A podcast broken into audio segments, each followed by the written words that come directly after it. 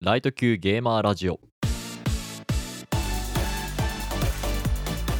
この放送では最近のゲームから昔のゲームまでいろんなゲームを浅く広く楽しんでいるライト級のゲーマーがゲームについてライトな話をするラジオ番組です。こんにちはパーソナリティの竹雄です。前半はライト級のゲーム感想1本ゲームを上げてお話ししたいと思います。シリーズもので私が途中から始めてるっていうのもあるしクリアっていう概念はないゲームになりますのであんまりね、えーがっつり喋れることはないかもしれないんですけれどもねこれは感想として喋っときたいなと思ったので紹介させていただきたいと思います。ただ今そのゲームやりたくて仕方ないので手短にこっちは終わらせて えっと後半の方はですねお便りをこちらはじっくりと読ませていただきたいと思います。では早速いきましょう。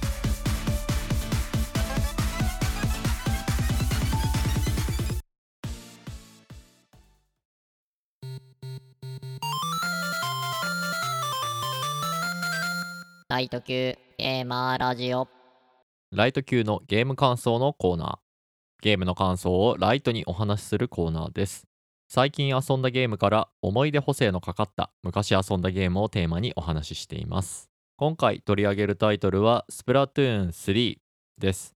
今日収録日は9月10日なんですけれども発売日は9月9日ということで出来たてほやほや出たてほやほやのねゲームについて喋っていきたいと思います。で基本情報からいつもおさらいをしているんですが、うーん、あんまりやらなくてもいいかなとは思うんですけども、ざっくり喋っていきましょうかね。っていうのは、スプラトゥーンのシリーズって結構ね、もう人気で、もう認知度も高いっていうところがあるので、さっくりといきましょうかね。任天堂から出ている大人気の TPS というジャンルになっています。TPS はサードパーソンシューティングの略称ですね。この話はえっ、と、8月のゲームニュースのとこでもね、スプラトゥーン3取り上げたので、そんな話をしたかなと思いますので、さらりといきましょうかね。スプラトゥーン3の雰囲気なんですけれども、ビジュアル面な意味ですね。日本のアニメーションっていうよりかは、外国のアニメ調、そんな感じな雰囲気がしています。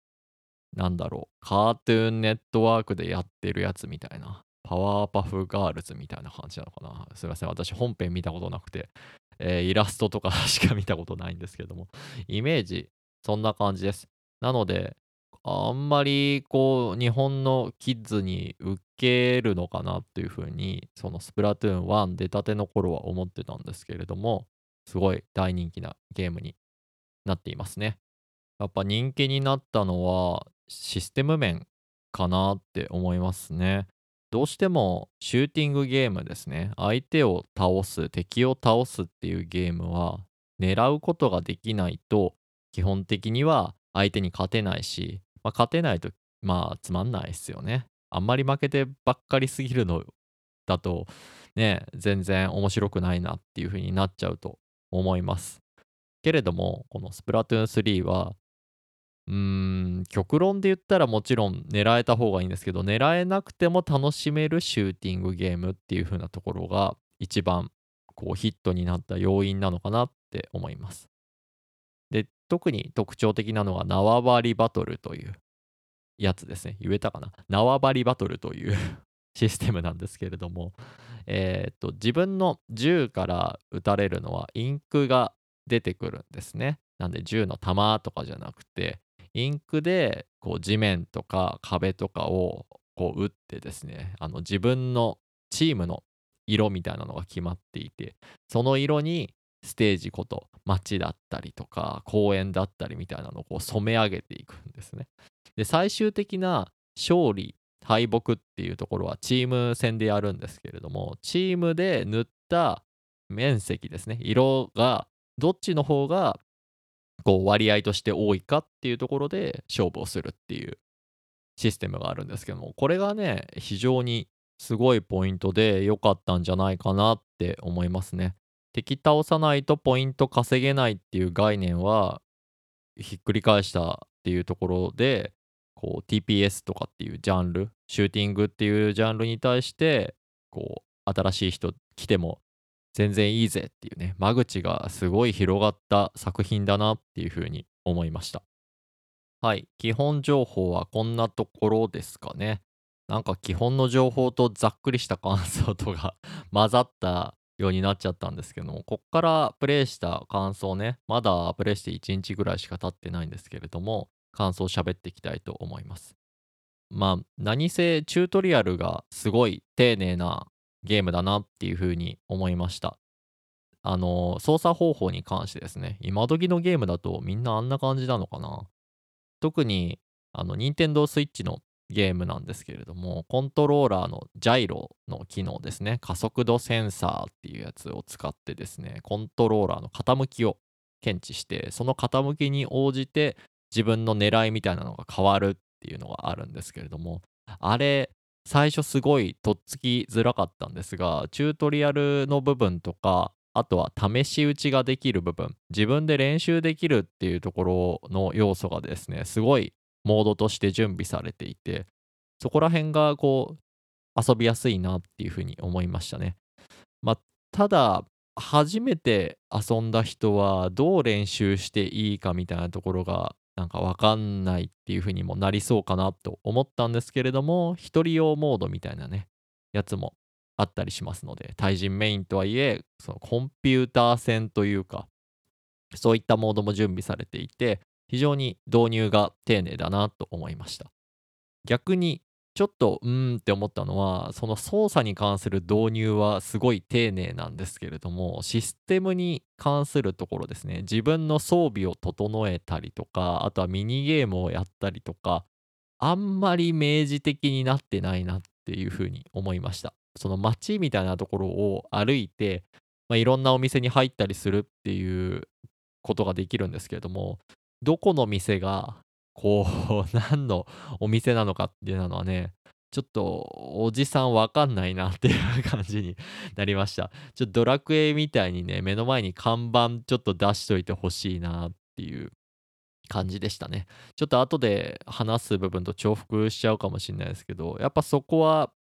こう、スプラトゥーンのゲームの雰囲気みたいなところですね。を出すために、こう、特殊な日本語とかじゃなくて、えー、独自の言語みたいなものが、こう、使われてる街並みなんで、まあ、私たちからすると異国の街にこう、ポンと放り出されましたっていう風な感じなんですね。なので、行き先みたいなところをちょっと探すっていうとこが難しいなって思いました。いや、ちゃんとメニューモードみたいなね、ボタンを押したらどこどこに行くっていう、そのクイックでアクセスできるみたいな、あの武器屋行きたいとかどこ行きたいっていうのは、コマンドで選択して選ぶっていうのはもちろんあるから、そっち使えばいいじゃんっていうのもあるかもしれないんですけど、せっかく街を歩けるんだったらこうブラブラしたいじゃないですか。で、そのブラブラしてる時に、外から見た時に、これ何のお店なんだろうっていうのが分かんないっていうところが、ちょっと私は、うんっていう風になりました。まあやっていくうちに覚えるとか、まあそこがいいんじゃないかとかね いう意見もいっぱいあると思うので、これは私個人の感想なんですけれども、はい。ざっくりまとめると、すごい操作のチュートリアルは丁寧なんだけれども、こう、なんだろう、雰囲気重視のところがあって、あ少し慣れが必要な部分もありそうかなっていうのが、えー、感じたところになります。まあ、続けて本編の方のね、バトルの感想みたいなのは、まあ、対人戦なんで、もう強い人がいれば勝つし、弱い人がいればというか、まあ、強い人がいなければ負けるっていう、そんな感じですね。というのは、私が突出して上手くないので、あのチームをこう引っ張っていけるっていう力がないからっていう感じですね。そういうのをキャリーするとかね、キャリーできないとかっていう風によく表現したりするんですけれども、まあ、しばらくね、あの、前作からやってる人に、おんぶに抱っこのプレイになるかなというふうには思っています。バトル自体の楽しさっていうとこだと、まあ最初に言ったみたいに狙えなくても楽しいんで、えー、すごいね、あの、やってて面白いですね。こうグラフィックの部分とちょっとまあかぶっちゃう感想になるんですけどこうステージをねインクで塗りたくっていくのってめっちゃねなんか背徳感があって面白いですね。あんまり現実じゃできないっていうところでこう自分が一回やられたらもう一回最初のとこ戻るんですけど、まあ、そこから自分の陣地をねこう優雅に塗っていく時間みたいなところを私はすごい楽しんで やってたりします。早く前線出ろってねチームはね思ってるかもしれないんですがすいません。あの私は後ろの方で、えー、ポイントを稼がせて いただいておりますはいそんな感じで、えー、ざっくりした感想はですね、えー、ここまでにしたいかなと思いますまあ、これからも、えー、ゆっくり楽しんでいけたらいいなと思うタイトルに出会えてすごく嬉しいですね。このまま続けて、いつもストーリー、システム、グラフィック、音楽っていうところでね、切り分けて感想を言っているんで、そこら辺も喋っていきましょうかね。えっ、と、手短に行きましょう。早くプレイしたいんでね えー、ストーリーについてはですね、一応ありそう。まあ、裏の設定みたいなのは結構あって、っていう感じなんですけれども、まあ、ストーリーをがっつり楽しむっていうゲームではないかなっていうふうに感じています。1人用のモードですね、ヒーローモードみたいなところもちょっとやったんですけれども、そんなになんか、こう、自分のキャラクターに、こう、役割が与えられてっていうような、なんて言ったらいいんだろう、RPG みたいな感じのお話ではなかったですね。次、システムのところ。ちょっと前にも話したんですけど、コントローラーのジャイロ機能ですね。加速度センサー使ったエイム、相手を狙うっていうところがすごい特徴的ですね。こっちのね、機能を切ることも、ジャイロ機能を切ることもできるんですけど、ジャイロを使った方がですね、こう、すごいギュンギュンギュンギュン画面をぶん回す速度が速くできて、えー、特にまあ振り返る時とかかな、がジャイロ有利っていう風に言われてると勝手に私は思っています。ただ、エンジョイするだけだったら別にスティックですね、右スティックを使ったエイムでも全然いいかなっていう感じがいたしますね。で、あとは弾ですね。銃の弾みたいなところが、こう、自分のインクに隠れているって、まあ、人間からイカの状態とかタコの状態とかに変化してインクと溶け込むっていう風な感じなんですけどそうしてる時に弾的なものは補充されていくっていうところがあるのであのトリガーハッピーですね。いくらバシバシ打ちまくっても最悪その弾切れに陥っちゃってニッチもサッチもいかないっていうことにはなりづらくてですねそこら辺すごいいいないいシステムだなっていうふうに思いました。であとは隠れられるっていうところで物陰から出た瞬間にねボッコボッコにされるとかっていうところをですねよくあの 対人ゲームでこういうシューティングをやったら受ける初心者が受ける洗礼なんですけどもそういったところもだいぶこう概念みたいなのはなくなっていてその物陰に絶対隠れなきゃいけないとかっていうところですねっていうのは非常に敷居が下がっていいなっていうふうに思いますね。システム面もこんなところで、グラフィックのところは、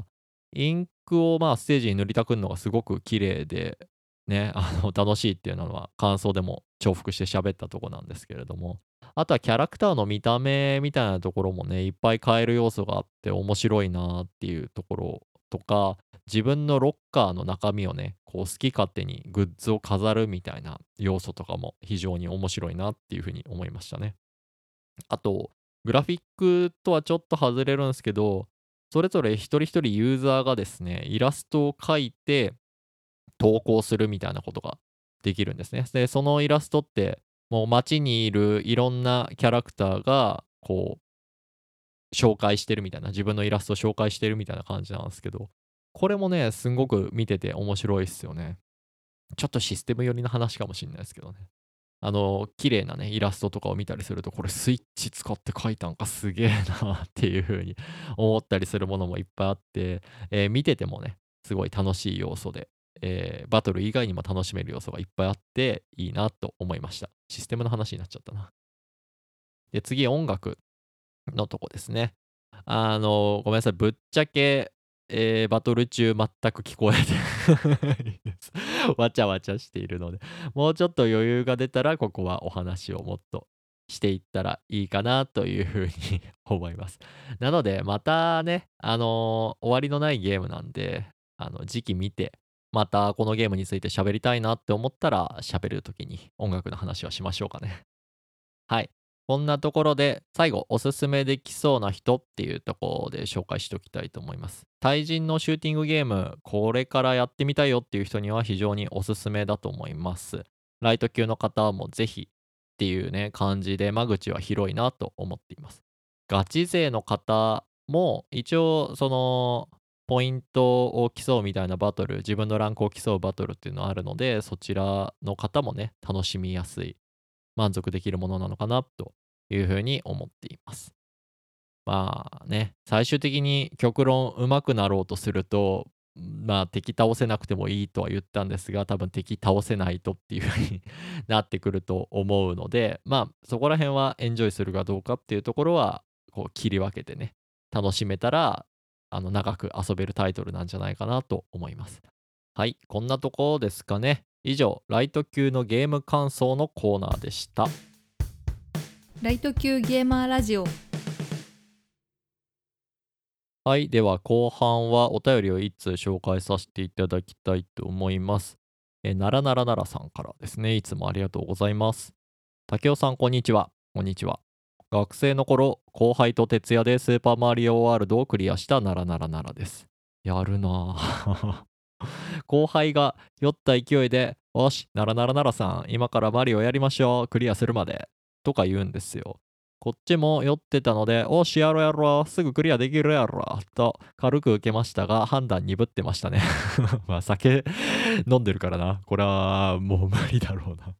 深夜2時頃に酔いと眠気と戦いながら終盤のステージにはまったあたりは地獄でしたね。これ当時スーパーファミコンでやってたことを考えるとね、あのーリセット機能とか言ったらいいの、どこでもセーブ機能とかってね、あんまりないだろうから、これすごいっすよね。あーこれはあれですね、シャープ10、スーパーマリオワールドのゲーム感想に対するお便りでございますね。えー続きを見ましょう。スーパーマリオワールド懐かしいですね。スーパーファミコンと一緒に買った記憶があるのですが、ファミコンと比べてボタンが一気に増えて驚きましたね。A、B、その2つから A、B、X、Y、L、R の3倍に増えてますからね。まあ実際に使うのは Y、B、A ぐらいですけどね。まあ確かにそう。3つぐらいしか使わないな。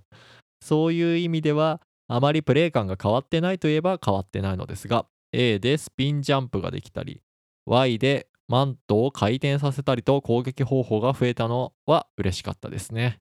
確かにそうか。私はあの A でのスピンジャンプの止め方が分かんなくて何回も落下したから、私はこの技はあんまり好きじゃないですと 言っておきましょうかね。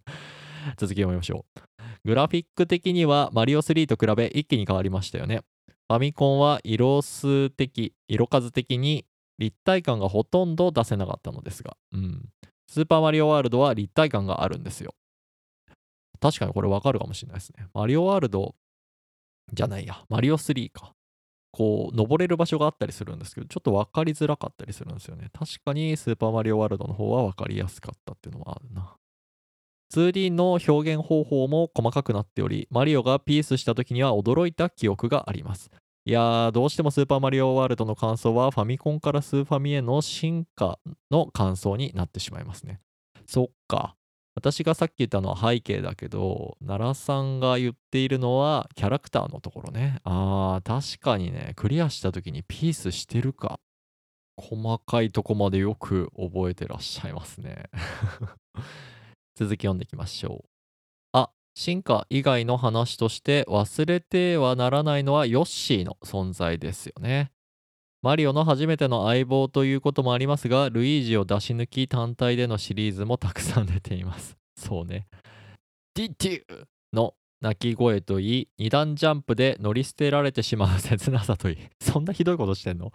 みんなに愛されているキャラクターではあるのですが、ヨシ派とルイージ派はどちらが相棒の緑なのかという宗教戦争に発展する危険性もあります。怖いですね。これ勝手にルイージが仕掛けてるだけだろ、この戦争。スーパーマリオワールドは他にも改造マリオでも有名になりましたよね。うーん。改造マリオ。鬼畜難易度の改造マリオでは孔明というパワーワードも生まれましたし全自動マリオではマリオが楽器として使われましたね。世の中には変態がいっぱいいるものです。なんか一時期動画で流行ってたやつですかね。タイトルしかちょっと見たことないな。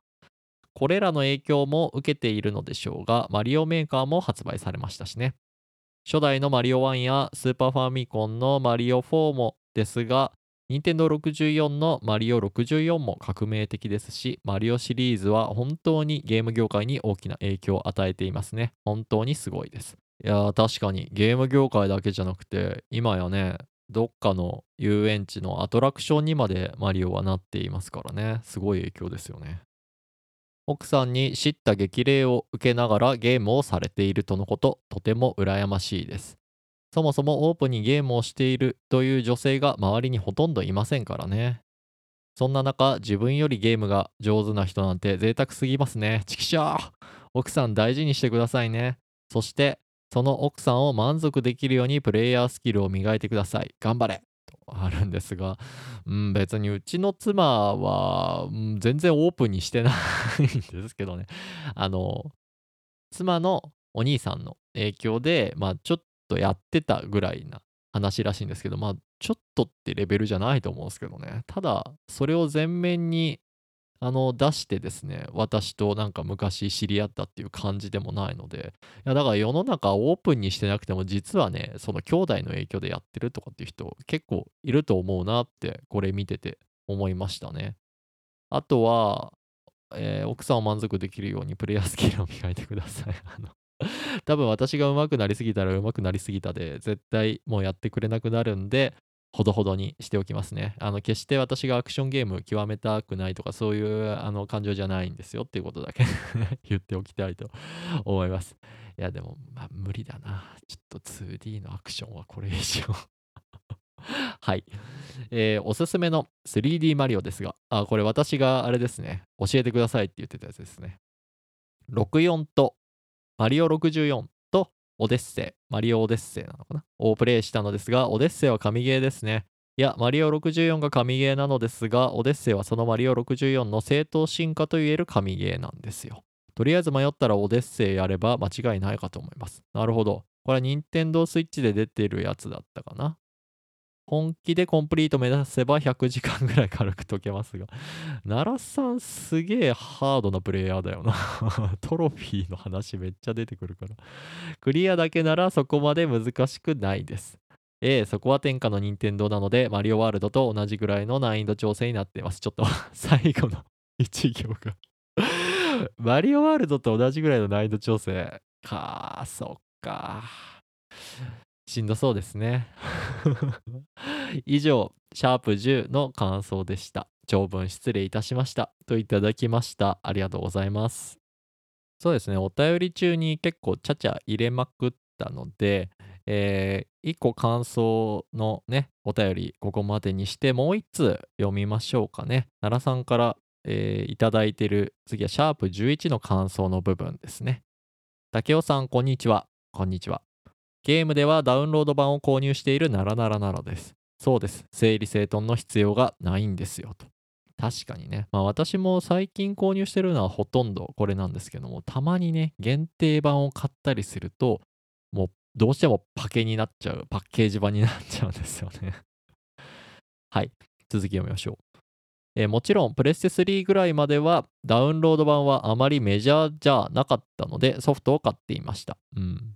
しかしですね、現役を引退したハードとソフトが押し入れのスペースを奪っていくんですよね。すごいわかるな。今、左にある押し入れを見ながら喋ってますけど。もちろん、思い出も大切ですが、場所も有限ですからね。というわけで、ダウンロード派に切り替えました。ソフトを買いに行く手間やソフトを入れ替える手間が省けていいことも結構多いんですよ。断捨離ですね、断捨離。こんまりマジックとも言います。こんまりマジックって何？調べていい？はい、調べたとこによると、えー日本出身の片付けコンサルタントの方が、近藤まりえさんという方がいらっしゃるそうで、こんまりの通称でも知られると書いてるので、多分この人のことだと思います。奈良さん、引き出し広いなぁ。いや私の引き出しもね、あの、これで広がって、すごい助かります。断捨離しなきゃいけないんですけどね。はい。えーお便りの方戻りましょう。決してお金もスペースもなくて、コレクターになれなかった妬みとかじゃないですからね。グッズ。大丈夫です。あの、もっとね、いろんなものを切り詰めれば、多分置く場所とかもね、必然生まれてくると思いますよっていうふうに囁いておこうと思いますね。えーボードゲームの収納も結構大変ですよね、といただいてます。これは、そうか、11回が整理整頓する回で、ボードゲームの話もちょっとしたからですね。トランプぐらいのものから、プレステ4と同じくらいのサイズの箱もありますからね。そうね。確かに。中に入っているコンポーネントもいろんな種類があり、整理整頓しにくいんですよね。お気に入りのゲームなんかは100均で小分けできるプラボックスを買ってきっちり入れてます。賢い。それは非常にいいですね。ネジやらハンドクラフトの金具やらビーズやらレゴやらであのボックス使えますよね。わかりますね。私もあのカタンの開拓者っていうカタンの開拓者たちかな？正式名称は。えーカタンって言われる通称のゲームがあるんですけれども、それのコマとか入れたりするのに私もプラボックス使ってますね。整理整頓することでそのボードゲームも遊ぶ回数が増えてお気に入り度が上がるというものです。いいな、奈良さんは近くにやる人がいるのかもしれないですね。私はちょっとやる人いなくなっちゃったからそこの情熱がかなり薄れてきてるなっていうのを感じています。ボードゲーム界もそのうちやっていただけるのかと期待しております。たまあ昔話にね なっちゃうことが ほとんどだと思うので今やってる人たちからしたらねなんだこの 今やってるのに喋ってるやつはっていう風になっちゃうかもしれないですね。以上、シャープ11の感想でした。長文失礼いたしました。といただきました。ありがとうございます。まあ、整理整頓という意味では、ダウンロード版のゲームに切り替えていくっていうのは非常にいいと思っていて、私も現に、うん、特別なゲームのね、ゲーム屋さんのセールとかがなければダウンロード版を買うことっていうのがほとんどです。特に Nintendo Switch に関しては、ダウンロード版1本あるだけでですね、ちゃんとうまいこと設定してあげると、2台のスイッチで、あの、両方ともね、遊ぶことができるっていう風な環境になりますので、ソフト2本買うよりそっちの方がお得なことの方が多いんですよね。なので、ほとんどそっちなんですが、最近そのポッドキャストで喋ったネタは実際のソフトを見ながら喋るっていうところがあるので、まあ、そういう価値もあるのかなというふうに 私は思いました。ポッドキャストやってるがゆえんですね。なんか物見ながら喋る方が喋りやすいなって。まあでもダウンロード版の、そうか、ゲームを見ながら喋っていくでも全然いいんですよね。またそんな回もね、やってみたいななんて、このお便りを読んで思ったりしました。なので、ネタ提供いただいてありがとうございます。ネタ提供したつもりは奈良さんにはないかもしれないんですけれど。はい。あと私は奈良さんの方で言うと、奈良さんが好きなボードゲームの話も聞いてみたいかなっていうふうにこのお便りを読んでて思いました。私が好きなのは、まあ、これこれこれこれっていうようなね、ジャンルの話はどっかでまたできればいいかなと思うんですけど、そのね、感想会みたいなところで私はこういうジャンルが好きですとかっていうね、話とかを喋ってくれたら嬉しいと思います。はい。またね、ぜひ、あの、時間がある時に聞いてくださったりとか、あとは時間に余裕があればお便りまたいただけると非常に嬉しいです。以上、お便りのコーナーでした。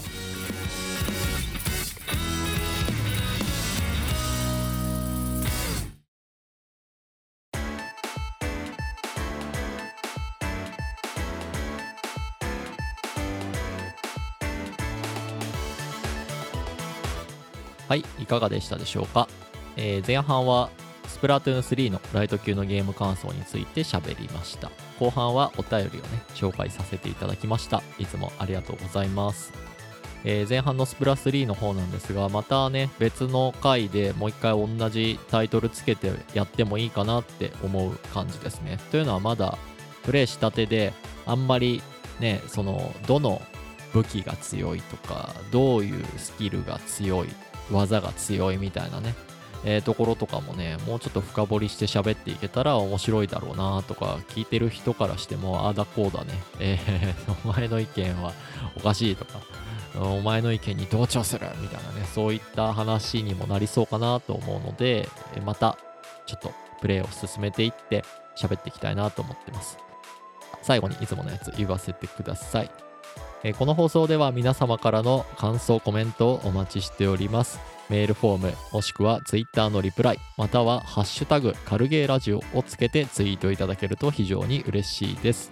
メールフォームや Twitter のアドレスは概要欄の方に記載しております。ぜひそちらからお気軽にお寄せください。はい、では以上にしたいと思います。ありがとうございました。また次回もよろしくお願いいたします。ライト級ゲーマーラジオ。次回は第15回収納したゲームと向き合う回の続きをやろうかなと思っております。お楽しみに。